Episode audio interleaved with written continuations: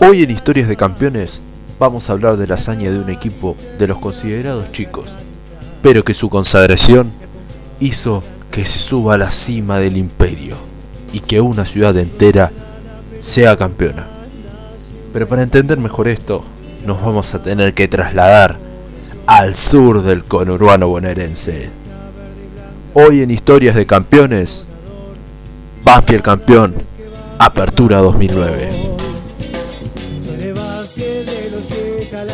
Cabeza, el talado lo llevo en el corazón.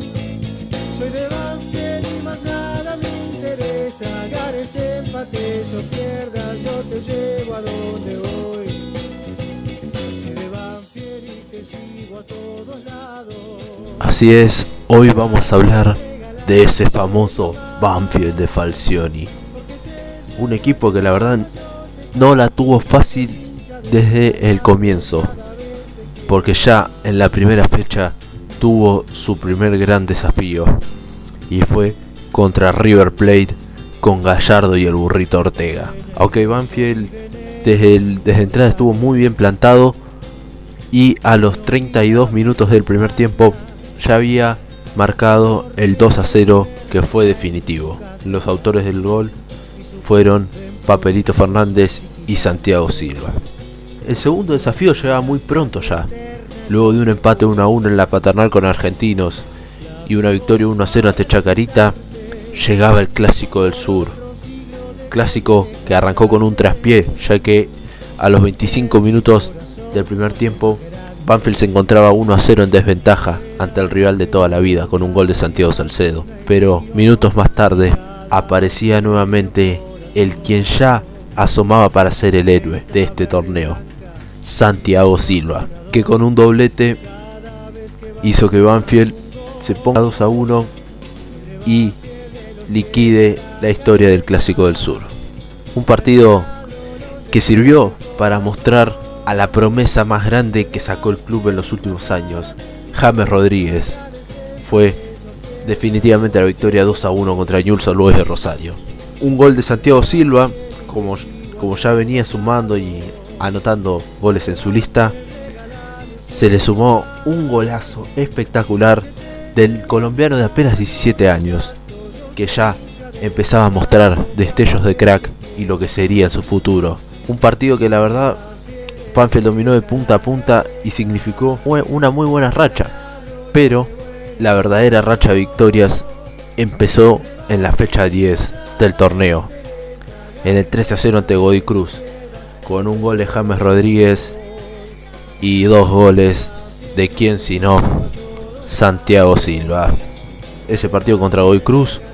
Un partido contra Gimnasia de Esgrima de la Plata en el Bosque. El 2 a 1 con Estudiantes el 1 a 0 contra San Lorenzo en un partido que Banfield lo padeció en el nuevo gasómetro y que con un gol de contra de Papelito Fernández se pudo sellar el resultado y hacer que Banfield siga firme en la punta.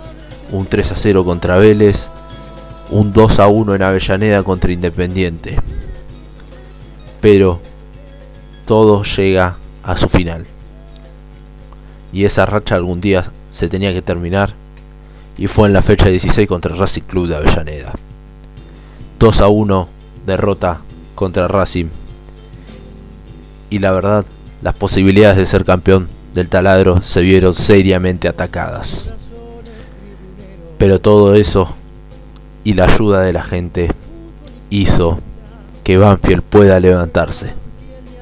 Luego de un banderazo impresionante en el Tomás Adolfo Ducó, Banfield con un gol del pelado Santiago Silva, que ya a esta altura era el héroe del club, se impuso ante el globo, recuperando nuevamente la punta ante su más inmediato perseguidor, Newell's Luis de Rosario, y llegaba a la anteúltima fecha con la posibilidad, si se daban ciertos resultados, de salir campeón o de estirar su liderazgo en la punta. El partido era con Tigre en el Florencio Sola y Banfield hasta los 41 minutos del segundo tiempo iba empatando 0 a 0.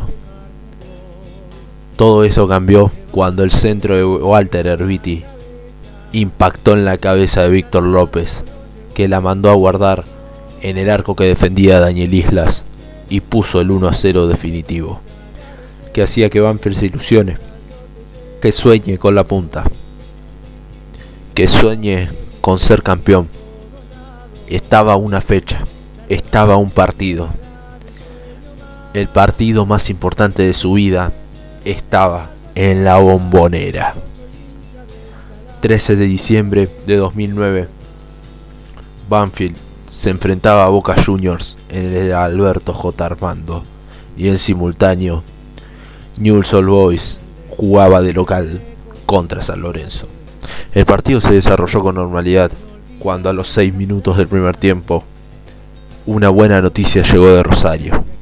Y es que San Lorenzo ya ganaba. Lamentablemente para Banfield una jugada después, Julio Barraza le comete penal a Nicolás, a Nicolás Gaitán que Martín Palermo cambia por gol. Pero ese resultado le seguía sirviendo a Banfield, que a pesar de estar preocupado por la derrota, internamente estaba feliz, porque sabía que con ese resultado salía campeón. Más tarde, en el segundo tiempo, un nuevo gol de San Lorenzo llegó para ya la alegría de los hinchas de Banfield, que se sentían campeón, a pesar del otro gol de Boca, que vino también de la mano de Martín Palermo.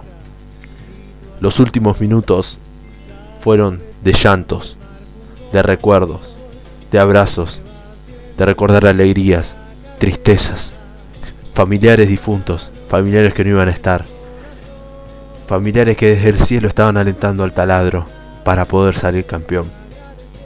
Eso fue para los hinchas de Banfield, ese campeonato.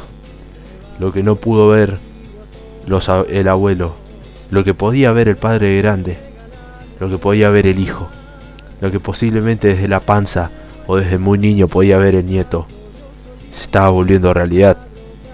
Lo que llegó 113 años, el 13 de diciembre de 2009, se estaba volviendo realidad. Cuando el árbitro Diego Aval tocó el silbato, todos rompieron el llanto, porque sabía que lo que tanto habían esperado había llegado con un equipo que fue muy parejo y muy temible desde el momento uno, con un uruguayo Silva intratable, con Papelito Fernández que estaba como Sancho Panza para el Quijote, con un Herbiti que despilfarraba magia en todos los sectores de la cancha, y una joven promesa de crack que pintaba muy bien junto a una sólida defensa y un arquero penetrable hicieron que el 13 de diciembre de 2009 Panfield sea campeón del torneo de Apertura 2009 y que se cumpla ese pedido de la hinchada que se cantaba en todas las tribunas. De la mano de Julio César, todos la vuelta vamos a dar. Cada vez te quiero